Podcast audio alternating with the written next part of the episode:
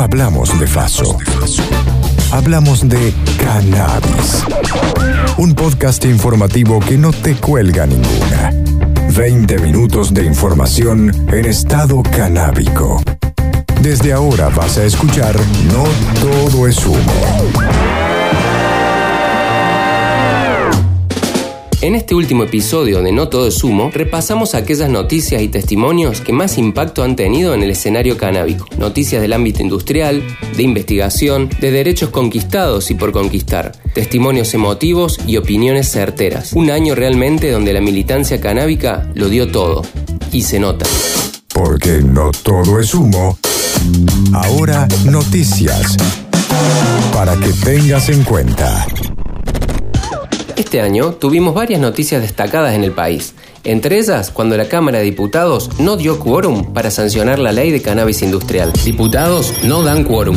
Estamos acá en la puerta del Congreso haciendo un verdurazo junto con la gente de UTT porque buscamos que haya sesión que es la responsabilidad de los diputados, sesión para que tengamos ley de acceso a la tierra, ley de envase ya y ley de producción de cannabis. Podemos tener cannabis, pero sin acceso a la tierra y sin cuidado del medio ambiente no nos sirve para nada. Escuchamos a Valeria Salech de Mamá Cultiva Argentina, que junto a diversas organizaciones canábicas y sociales finalmente se convocaron ayer jueves frente al Congreso de la Nación. El motivo de la marcha fue para que el bloque de diputados de Juntos por el Cambio dé el quórum necesario para el tratamiento de la ley de cannabis industrial, junto a la ley de acceso a la tierra y a la ley de envases. Buenas, mi nombre es Agustina Elizalde, soy abogada, especialista en cannabis y cáñamo. Actualmente trabajo asesorando proyectos, empresas en relación al tema. Este año, a principio, mediados de año, salió un proyecto de ley para lo que es cannabis medicinal y cáñamo industrial. Esa ley ya fue tratada por el Senado e incluso aprobada y ahora el 30 de, noviembre, es decir, ayer, iba a ser tratada por la Cámara de Diputados. ¿Qué pasó? El bloque opositor no quiso dar quórum. Eso quiere decir que no alcanza la gente para votar de manera suficiente para que la ley sea ley. Por lo tanto, hasta tanto no haya quórum, la ley no va a poder tratarse en el Congreso y hasta tanto la ley no pueda ser tratada en el Congreso, no puede haber una ley marco que dé el puntapié para que todas las personas, emprendimientos, pymes, grandes empresas o cualquier tipo de proyecto puedan empezar a invertir. La abogada canábica Agustina Elizalde pone la voz para explicarnos por qué el bloque opositor no dio quórum y las implicancias que esto tendrá para la ley industrial. La ley no se vota porque em, iba junto a otro, a otro combo de leyes que iban a ser tratadas en conjunto por la Cámara de Diputados y como justamente em, la oposición no quiere tratar el resto de las leyes este año y con la formación actual de la Cámara, no dieron quórum. Eso quiere decir que la ley no se va a tratar este año, sino que pasaría a tratarse el año que viene en el inicio de las sesiones. ¿Cuál es el problema de esto? Que esto mete en el medio unos 3, 4 meses otra vez, donde hay proyectos parados, gente intentando avanzar en, en inversiones que no va a poder. Y luego de sancionarse la ley, la ley va a tener que ser reglamentada. El mismo texto establece periodo de seis meses para que salga la reglamentación. Hay veces que se cumple, hay veces que no, hay varias veces que no también. Así que eso quiere decir que para poder tener una ley completa, es decir, el marco legal de la columna más la reglamentación, puede llegar a tomar mucho más. Desde las organizaciones denuncian que una vez más la ciudadanía es tomada como rehén de una oposición irresponsable que le da la espalda al pueblo al negarse a trabajar para sesionar. Entonces, ¿qué es lo que se está pidiendo desde, desde nuestro lado, de lo que estamos participando de alguna manera activa de lo que es esta industria? En principio lo que pedimos es que, se, que, lo que traten la ley ahora. Tratamiento antes del cierre de sesiones, es decir, en los próximos, en los próximos días incluso va a haber movilizaciones justamente pidiendo esto, que se le dé, que se le dé un trato especial y que se la trate en realidad, porque no es que es una ley que venga con disidencias, no es que hay opiniones encontradas o que hay una gran cantidad de proyectos que chocan uno con contra otro. Por lo tanto, esta ley no tendría problemas, pero hoy se ve frenada por ir con otras dos leyes que tienen otro tipo de, nada, de antecedentes y, situaciones actuales. Este proyecto de ley, que ya cuenta con media sanción en el Senado y despacho favorable en las comisiones de la Cámara Baja, es de vital importancia para impulsar nuevos emprendimientos, negocios y generar puestos de trabajo. No todo es humo el primer periodístico de cannabis en versión podcast. Córdoba hay personas y organizaciones que militan la cannabis desde una perspectiva comunitaria. Recordamos el evento del Movimiento Verde Cordobés y la participación de la Asociación Civil Comunidad Canábica Córdoba. Movimiento Verde Cordobés.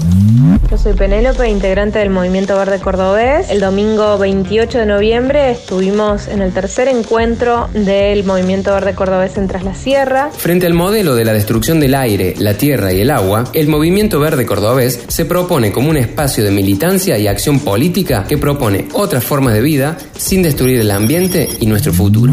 Estuvimos conversando con Quique, que fue uno de los referentes invitados al eh, conversatorio, la charla debate sobre soberanía sanitaria, cuidado de las personas y de la naturaleza. Eh, nos interesaba poder debatir sobre el nuevo escenario del cannabis y cómo las decisiones políticas modificaron un escenario en el que la planta del cannabis estaba estigmatizada y por lo tanto todos sus productores y consumidores, toda la comunidad alrededor del cannabis. Bueno, ahora el nuevo escenario, apertura del mercado del cannabis y cómo eh, internacionalmente el cannabis se está transformando en un commodity. Penélope nos comenta acerca de los productores y especialistas locales. Dieron su visión acerca de las capacidades productivas del Valle de Tras la Sierra para satisfacer las necesidades de sus habitantes. Para ello se convocó a la Asociación Civil Comunidad Canábica Córdoba, que representado por su secretario general conversó sobre la ley de cannabis medicinal e industrial. Desde el Movimiento Verde Cordobés era importante para nosotros que venga un referente de la comunidad canábica de Córdoba que estuviera en tema y que pudiera eh, describir la oportunidad que significa para todos los productores que eh, producían cannabis desde la clandestinidad y que abastecían y, resolvían problemáticas que, que, tienen que ver con, con, con, cuestiones de salud varias y de cómo ahora están mejor posicionados y en un escenario mucho más favorable para regularizarse como productores y poder eh, potenciar esa actividad de, producción de, de, cannabis y derivados para, para tener un ingreso económico formal. Y bueno, y cómo se da todo eh, con respecto también al requerimiento y la necesidad social de estar organizados y poder aprovechar esta oportunidad cooperativizando. Trabajadores de la salud, referentes feministas y de la comunidad canábica aportaron sus experiencias sobre el cuidado de las personas y la naturaleza.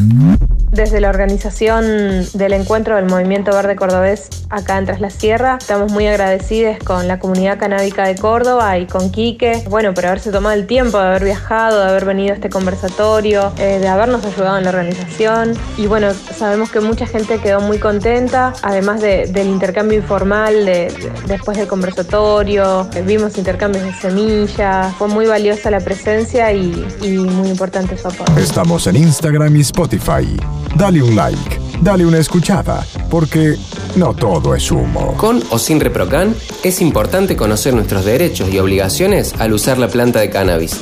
Revisemos cómo hacerlo. No todo es humo. Abogado canábico. Vamos a explicar cómo proceder si tengo un encuentro con las fuerzas de seguridad, ya sea estando inscrito en el Reprocan o sea no estando inscrito en el Reprocan. Si no estoy en el, inscrito en el Reprocan, lo primero que vamos a tener que saber es que lo que estamos haciendo no tiene autorización, no es legal, pero como lo fue siempre. Los últimos, los últimos 12 años, a partir de la, del fallo Arriola, lo que terminaba pasando es que caíamos en una ruleta judicial. Si determinado, determinados fiscales tenían un criterio y otros tenían otro, entonces de ahí también los criterios de las comisarías, porque no no, tenemos una autorización como si la tenemos con el Reprocan, sino que lo que deberíamos demostrar es que ese cannabis es para el consumo en el ámbito de nuestra intimidad sin afectar a terceros, amparados en el principio de reserva del artículo 19 de la Constitución. Esto no es recomendable, ya que depende del policía, gendarme o fiscal o juez que nos toque, puede llegar a ser distinto. A quien escuchaste es el abogado canábico Juan Palomino, que entre otras cosas se dedica a asesorar por Instagram a miles de usuarios y usuarias con dudas legales. Ahora nos cuenta cómo nos beneficia el Reprocan, por ahora la única herramienta que tenemos. En cambio, con el Reprocan, nosotros tenemos una autorización legal para el cultivo y transporte de cannabis. ¿Qué significa esto? Que ni el policía ni el juez se pueden poner a interpretar esto, sino que simplemente estamos autorizados. Fuma tranquilo. Nosotros te actualizamos el minuto a minuto. No todo es humo. Este año se conquistaron derechos y se llevaron adelante muchos proyectos de investigación y cultivo de cannabis. Repasemos los trabajos en conjunto de organizaciones militantes de La Plata y una empresa estatal riojana. Mi nombre es Julián Peré, soy responsable del cultivo del Club de Cultivo de la Asociación Jardín del Unicornio. ¿Cómo hemos empezado este camino conjunto con las universidades? Eh, bueno, empezó bastante tiempo antes. En el año aproximadamente 2016 ya teníamos ciertas variedades, algunas usadas de manera terapéutica medicinal, y fueron en ese recorrido de uso a través de, personas con necesidades terapéuticas que eh, fueron seleccionadas por sus perfiles de cannabinoides. Ah, estamos hablando de las CAT1 y CAT2 provistas por el Jardín del Unicornio. CAT significa cepas argentinas terapéuticas. Semillas Industria Argentina. Uno de los pilares de la soberanía canábica para no depender de la importación es la producción de semillas propias. En esta sección hablaremos de algunos emprendimientos importantes de agrupaciones canábicas argentinas que darán como resultado la producción y trazabilidad de genéticas 100% nacionales. Las cepas argentinas terapéuticas CAT 1, 2 y 3. También lo importante de todo esto es que hemos demostrado a través de nuestro trabajo conjunto con la Universidad de La Plata, con el proyecto Cannabis y Salud eh, que está llevado adelante por Darío Andrinoro y Daniela Sedán, es que estas variedades han podido ser estudiadas más a fondo y utilizadas en investigaciones científicas. Y hemos generado conjuntamente con Duincana, en el cual preside el doctor Emilio García, eh, que es el grupo médico, una investigación que ha terminado estos procesos científicos. Nosotros como proveedores de la extracción, obviamente el cultivo y la extracción de los cannabinoides, eh, la Universidad de La Plata analizando qué había ahí dentro y el grupo médico dando en un marco de investigación a las personas para que ver cuál era, digamos, cómo esto impactaba en las enfermedades o en las dolencias. Y a través de ahí es que hemos generado todos los postres científicos. Y últimamente hemos estado en La Rioja, Chilecito, en el segundo Congreso de Cannabis y Salud, eh, también en el cual participa la Universidad de La Plata. Y lo más importante, aparte de este congreso científico tan bueno, es que nuestras variedades, CAT1 y CAT2, conjuntamente con CAT3, que es cultivo de, de cultivo familia La Plata, van a ser cultivadas en este proyecto de La Rioja Chilecito por Agrogenética SAPEM. Así que, bueno, eh, creo que de esta manera estamos mostrando nuestro trabajo, eh, digamos, responsable, conciso y duradero en el tiempo. Como nos contaba Julián, del Club de Cultivo Jardín del Unicornio, creadores de la CAT 1 y 2, las agrupaciones lograron una triangulación entre ellos, la Universidad Nacional de La Plata y la Sociedad del Estado Agrogenética Riojana. Así, se integra el conocimiento de los cultivadores y cultivadoras, la validación científica en universidades nacionales y la inversión estatal para llevar a cabo producciones a gran escala. Hola a todos, mi nombre es Candela les voy a hacer un resumen de lo que es quinto elemento o CAT3. Eh, quinto elemento es una, una variedad alta en THC, muy rica en terpenos. Es una variedad creada por el profe, por Daniel Loza, cultivador solidario de la ciudad de La Plata, que fue allanado en el año 2018 y en agosto de ese mismo año Daniel falleció. Esta variedad, hoy además de estar siendo cultivada y estudiada por el proyecto Cannabis y Salud, será cultivada en la provincia de La Rioja de la mano de Agrogenética Riojana SAPEM, donde con el material este, cosechado realizarán aceite de cannabis para entregar en la provincia con la idea de que sea algo nacional. A quien escuchaste fue Candela Grossi, presidenta de la Asociación Civil Cultivo en Familia de La Plata, que nos ponía al tanto del enorme trabajo del profe Loza, creador de la genética quinto elemento y que se traduce hoy en la genética nacional CAT3 estudiada también por el proyecto de extensión Cannabis y Salud de la Universidad de La Plata, y que al igual que la CAT 1 y 2, se utilizará en el emprendimiento de cannabis medicinal agrogenética riojana. Y en el año 2020 logramos que el material incautado a Daniel, que eran aceites, tinturas, flores de quinto elemento, sean entregadas a la Universidad Nacional de La Plata, al, CIM, al Centro de Investigación del Medio Ambiente, dependiente del CODICET. Entonces pueden hacer un, estudio muchísimo más completo porque tienen materia vegetal no solo cosechada de sus manos, sino también de lo que fue cosechado por las manos de Daniel. Hoy CAT3 está a pasitos de ser inscrita en el INASE como variedad de cannabis autóctona medicinal en el INASE. Como mamá de usuaria de la quinto elemento. Lo único que, espero es que basta, no, haya más allanamientos, no haya más este, presos y presas por plantar. Es una planta, es hora de regularla, pero de regularla para todos sus usos y no solamente para el industrial o el cáñamo. Quinto elemento. Fuma tranquilo. Nosotros te actualizamos el minuto a minuto. No todo es humo.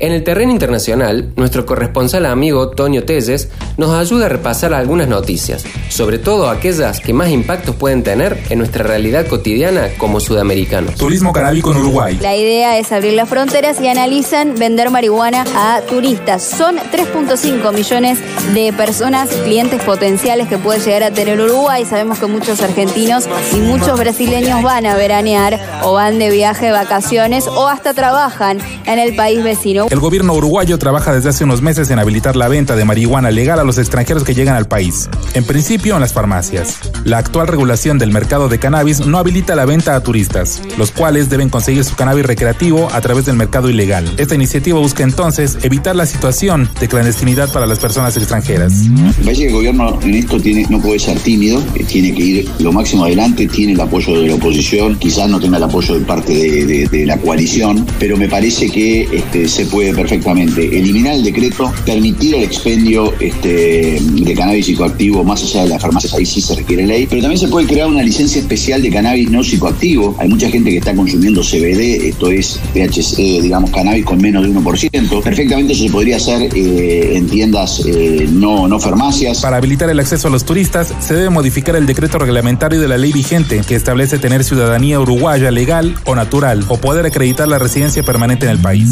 ¿Qué sentido filosófico tiene el hecho de que un uruguayo por estar en su territorio pueda consumir, pero un ciudadano extranjero de otro país en nuestro territorio no pueda consumir. ¿Cuál es el argumento? No me queda claro, es una discusión para dar. Eh, yo estoy de acuerdo eh, con que lo hagan, creo que es un tema de, sinceramiento, eh, como decía Valentina, es algo que pasa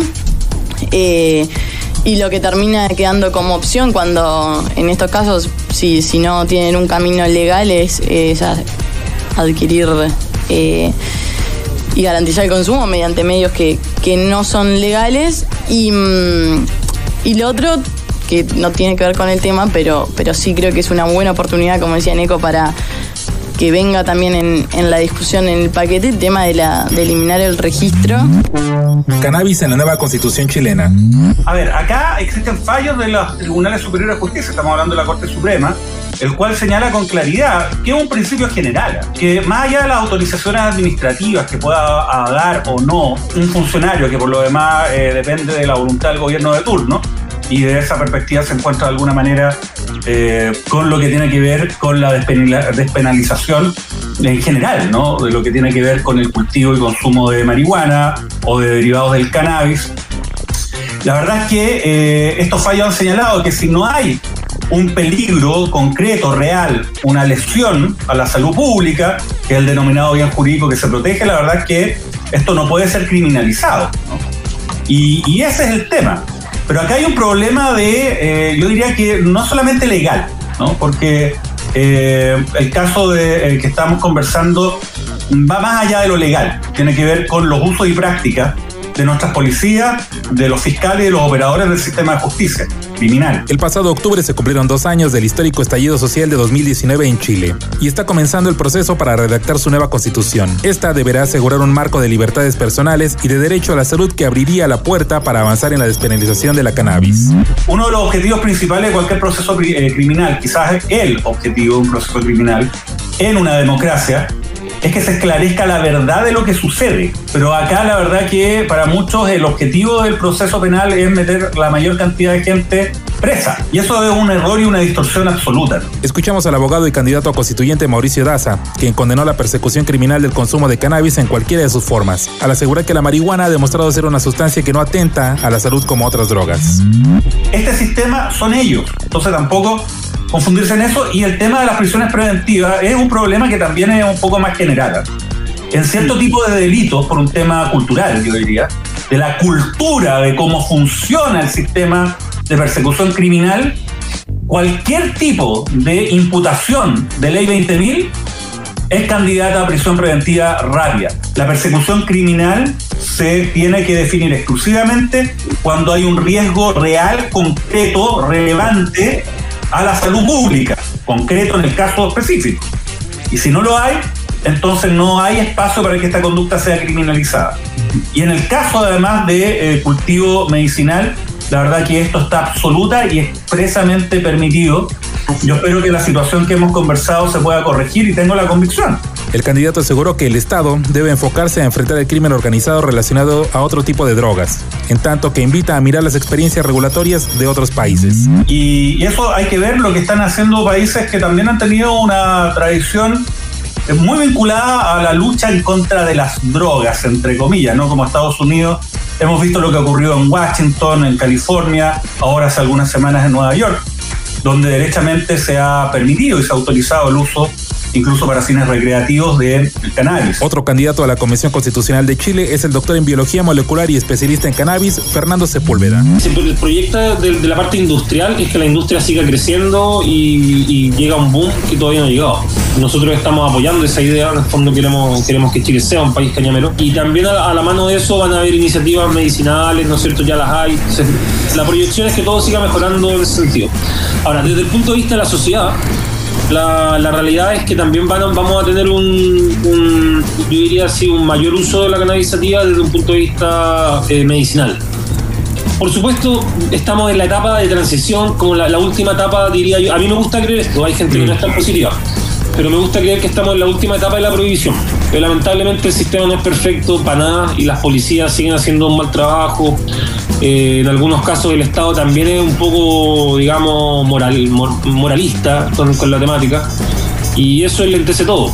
Eh, pero si uno mira a otros países que han perdido ese, ese prejuicio moral eh, y que de alguna forma trasladan más poder a la sociedad, que y esto nos puede servir un poco para la parte así como constituyente, y lo que hacen las sociedades es que las sociedades pueden manejar el uso de cannabis. ¿cachai? Entonces la sociedad no se va a desmoronar porque tengamos más cannabis dando vueltas, el consumo en adolescentes no va a explotar porque tengamos cannabis dando vueltas. Podríamos hacerlo mal, pero estamos trabajando un grupo de personas y yo creo que el Estado va a responder a eso. La función del Estado es responder a las personas para que tengamos escenarios de seguridad. Nos explicaba las posibilidades de crecimiento que tendría Chile en caso de que la nueva Carta Magna tenga un marco de mayores libertades personales y de derecho a la salud. Después empecé a pensar para atrás, yo hice un análisis y dije, bueno, en realidad llevo un montón de tiempo tratando de buscar escenarios alternativos para poder desenvolverme en, en sociedad, eh, en una sociedad donde el Estado no me apoya tanto, tanto. ¿Cachai? Yo lo desde un punto de vista individual. Y el siguiente paso es darte cuenta que esto que te pasa a ti no te pasa solo a ti, po, le pasa en realidad a millones de personas, porque en el fondo tenemos una sociedad que, que bueno, por un lado es patriarcal, es autoritaria, es paternalista, fondo un Estado que se mete en tu cuerpo, un Estado que, que te dice la vida que tienes que vivir, cuando tú en esencia no estáis alterando nada, no estáis vulnerando ningún derecho de nadie por el hecho de ser usuario de cannabis. El candidato está convencido de que la sociedad chilena está preparada para encarar esta nueva etapa de realidad política y es una excelente oportunidad para el crecimiento de su país en todos los aspectos. Yo espero que, que los prejuicios en general eh, disminuyan hacia el marihuanero en su forma clásica de, de decirlo. Y eso tiene que ver mucho con, con, un prejuicio de años setentero, en el cual crecieron muchas generaciones. Y yo espero que en el fondo de aquí a 15 años más, si volvemos a ese ejercicio de proyectarnos el tiempo, yo creo que vamos a tener una sociedad mucho más, más madura. Espero para, para llegar a eso y cuando seamos viejos podamos ir a una plaza, digámoslo así, a fumando un porro tranquilo, Ignacio. Tenemos que, en esencia, trabajar para que el Estado tenga una sociedad donde se respetan los derechos de las personas. No todo es humo el primer periodístico de cannabis. En versión podcast.